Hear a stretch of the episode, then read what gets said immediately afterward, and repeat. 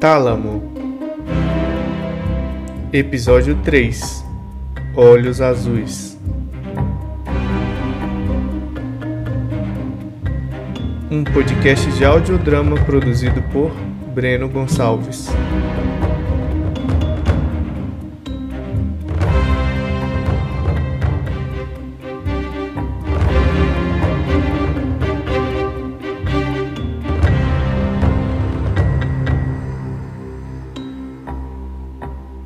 Seja bem-vindo ao Tálamo.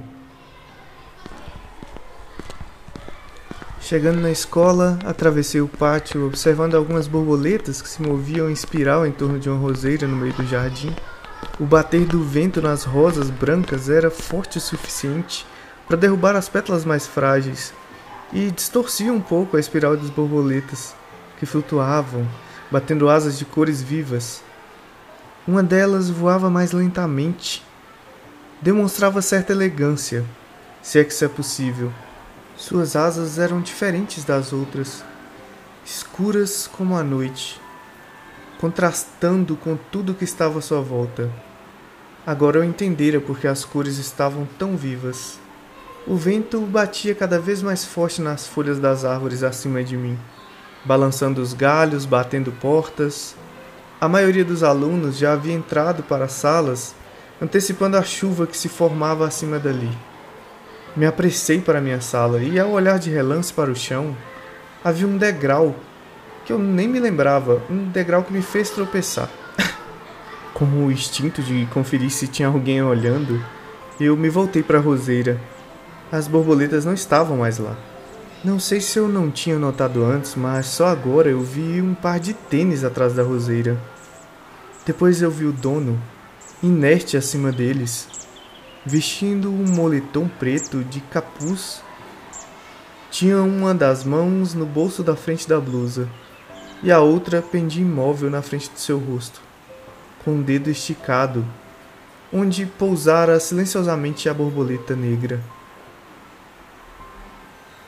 Desviei o olhar por impulso quando percebi que os olhos dele haviam encontrado os meus. Continuei andando e olhei para trás, para onde estava o degrau. Digo estava porque não tinha mais nada lá. A primeira gota de chuva caiu na minha testa enquanto eu me aproximava da porta da sala.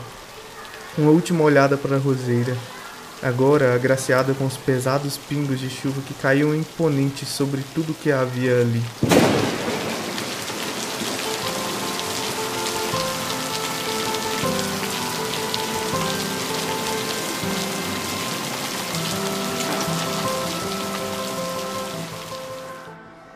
Abri a porta sem bater. A minha primeira aula era de química e a professora não gostava de ser interrompida. Sophie! gritou uma vez, olhando para a chamada. Ela já tinha chamado meu nome agora. O mais estranho, havia notado enquanto procurava um lugar para me sentar, é que não tinha nenhuma Sophie na nossa turma. Sophie? É, ainda não chegou. Ela chamou mais uma vez, olhando para a chamada. Então anotou algo na folha que segurava. Cláudia já devia ter uns 35 anos, mas era muito jovem. Me olhou sobre os óculos, procurando meus olhos enquanto eu me sentava. Quando os encontrou, fez uma alteração em sua folha. As pessoas na sala cochichavam em seus grupos, sempre olhando para mim de relance. Pedro e Mariana se levantaram de onde estavam, com suas mochilas, e vieram para o meu lado. Fala sério, vocês estão vendo isso? Pedro apontou discretamente para as pessoas na sala. Tá todo mundo comentando o que você fez. Mariana parecia animada e assustada ao mesmo tempo. Foi nada demais, eu não queria derrubá-lo, foi um acidente. Ele quebrou a perna, você ouviu? Cara, isso é ruim. Quando ele voltar, eu, eu não queria pensar nisso, mas Pedro estava certo. Quando o Nathan voltar, ele vai acabar comigo. O barulho da porta se abrindo me fez olhar junto com mais outras 30 cabeças curiosas. Quando ela adentrou a sala, com seus cabelos negros encharcados pela chuva, deixando a água escorrer, os olhares atentos observavam aquilo que se adentrava levemente na sala de aula. Ela era linda. Seu rosto expressava uma doce timidez Seus cabelos escuros brilhavam. Ela usava um vestido branco, alvo como seus olhos, que eu acabara de notar eram azuis. Os olhos dela encontraram os meus, mas rapidamente ela desviou o olhar. O que, tem de errado comigo? Eu tô encarando a menina. Não importava. Eu estava em transe. Quando eu percebi, eu estava encarando Mariana com um olhar vago. Pensando felizmente em como era mesmo o nome dela? Sophie.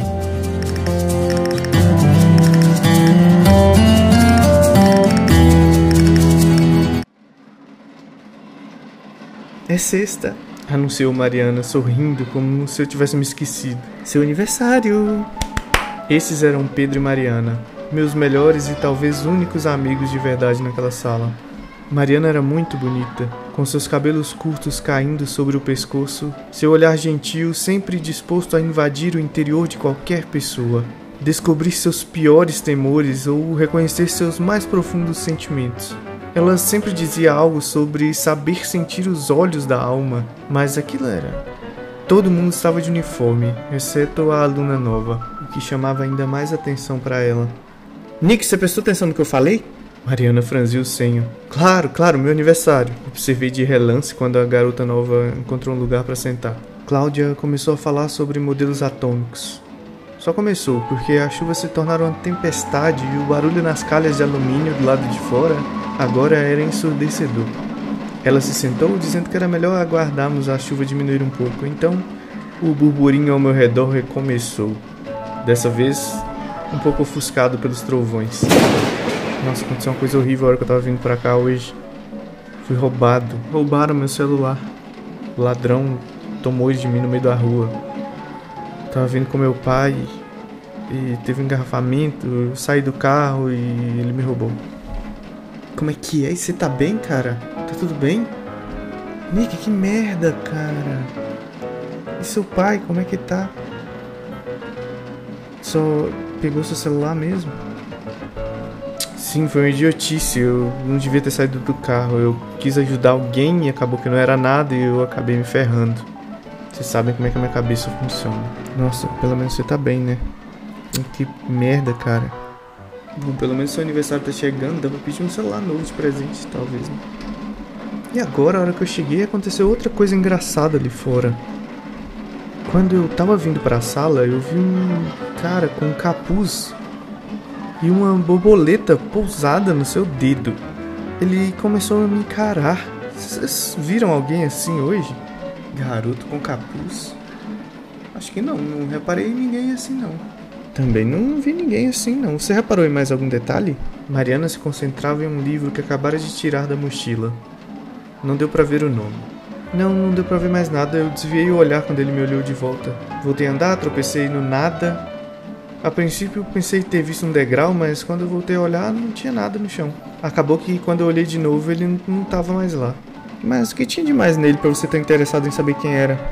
Não é óbvio, Mariana. Ele acabou de falar que o cara tava segurando a borboleta no dedo. Pedro deu um leve empurrão no ombro dela e ela retribuiu com um olhar de deboche. Bem, isso também, mas na verdade é porque eu nunca tinha visto ele aqui antes. E vocês sabem, depois do que aconteceu ontem, eu tô meio paranoico com qualquer coisa estranha. Nathan não conhece limites, vocês sabem muito bem. Levantei a ponta da camisa para mostrar o fino corte no estômago. Os dois concordaram com a cabeça. Quando Mariana se ajeitou na cadeira, vi que ela lia mais um daqueles livros para o vestibular. Recentemente, ela tem estado muito ocupada estudando. Ela quer tentar medicina. Reparei quando a professora retirou o envelope marrom da mochila e lembrei-me das provas que tínhamos feito. Cláudia começou a distribuí-las do lado oposto da sala e pude ver as reações dos meus colegas. Algumas demonstravam indiferença, outras desgosto. Pedro recebeu a dele animado. Seguindo aqueles que não esboçaram reação, eu peguei a minha e guardei na mochila. Mariana estava ansiosa. Ela tinha construído uma certa cumplicidade com a professora desde que disse que ia ser médica.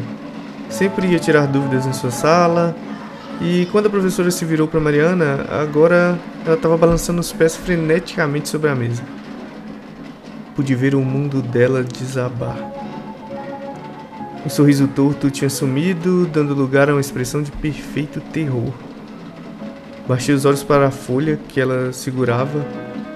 A tinta vermelha recentemente impregnada sobre o papel formava os dizeres infantis. Que pena. Cláudia meio que gostava de evidenciar o fracasso dos alunos medíocres, na intenção de fazê-los se sobressaírem. Mas Mariana não era medíocre. Na verdade, ela tinha atingido incontáveis 10. De forma alguma ela merecia esse tratamento, mesmo que fosse a sua primeira nota 3. Parecia que Mariana ia sucumbir às lágrimas. Sim, ela sucumbira. A primeira lágrima caiu exatamente sobre seu primeiro nome, escrito cordialmente no cabeçalho, criando um pequeno borrão que desapareceu quando o papel se fechou sobre si mesmo, se amassando e se rasgando no processo. Acompanhei aquela bola de papel completamente amassada cair no chão, próxima à mesa da professora. Não tinha dado tempo de eu pensar em algo para dizer a Mariana. Ela simplesmente se levantou violentamente e eu tive que me esticar para tentar segurar sua mesa, que ia em direção ao chão.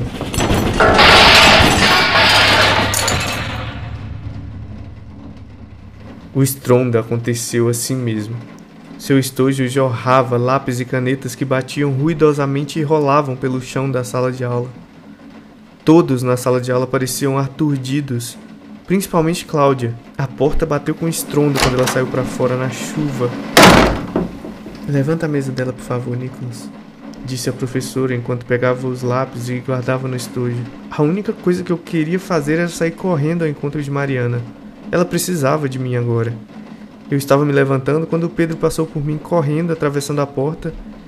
Me abaixei para puxar a borda superior da carteira quando uma forte dor surgiu bem na extremidade da minha nuca.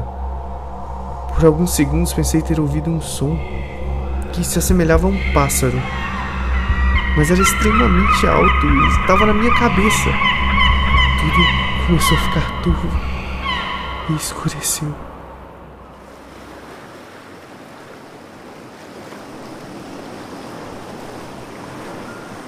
Ah, finalmente! Cara, que merda! De novo, a mesma chatice de adolescente escolar. Cara, que vidinha insuportável! Como que você aguenta isso? Uma voz falou e, e eu não reconheci. Eu tava numa praia? Cara, você tem muita tara por água, né? Todo dia um mergulho, um afogamento, acordei submerso. Caralho! Tô ficando de saco cheio dessa merda. Essa voz, que voz é essa? Quem é essa pessoa? Quem tá falando comigo? Alô, quem tá falando? Bom, tá dando interferência de ondas aqui, se é que você me entende. Mas a gente vai resolver isso já. Cortinas vermelhas começaram a descer dos céus, fazendo sombra na praia, e de repente tudo ficou escuro novamente. Até que uma luz se acendeu. Eu estava sentado em uma cadeira confortável na ponta de uma mesa enorme. A luz era direcional e iluminava o centro da mesa. A sala era circular e muito ampla. Não dava para ver as paredes elas estavam cobertas de enormes cortinas vermelhas. Também não dava para ver o teto, as cortinas desapareciam de vista na escuridão acima de mim. Um homem de aparência jovem, com uma barba grisalha, estava sentado na minha frente, me observando da outra extremidade. Aquilo era bizarro demais. A mesa estava rodeada por outras seis cadeiras vazias, três de cada lado. Eram cadeiras muito elegantes, todo aquele lugar era, o que o tornava ainda mais assustador. Tá sendo difícil me acostumar a falar assim, né, jovem? Que os jovens fazem hoje em dia, hein? Vai me dizer que todo mundo é assim, igualzinho a você. O medo era maior que tudo. Aquilo claramente era um sonho. Eu não me lembrava do que eu estava fazendo antes de chegar ali, mas eu sabia que aquilo era um sonho.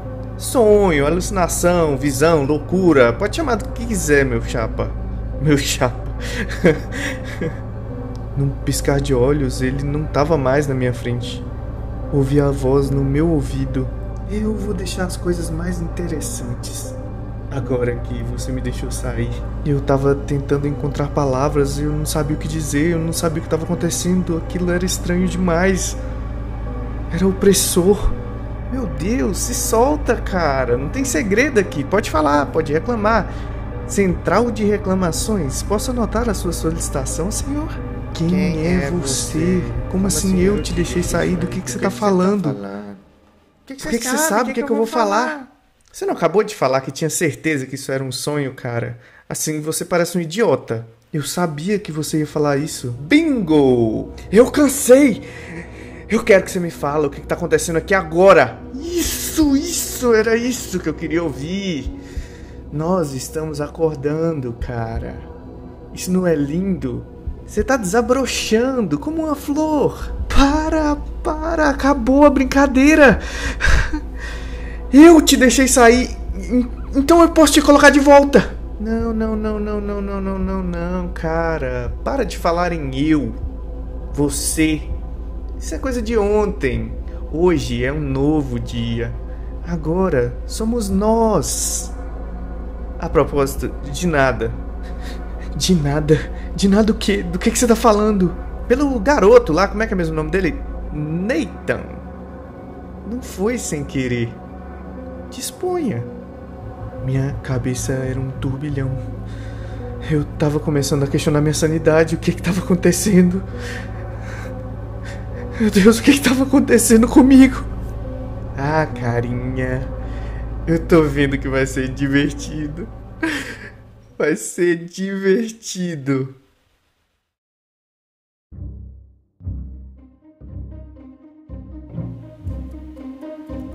Tálamo. Música tema por Breno Gonçalves. Narração e direção: Breno Gonçalves. Background Music via FazlianStudios.com Música All Andalus by Shane Ivers www.silvermansound.com Efeitos sonoros via freesound.org Obrigado por ouvir. Até o próximo episódio.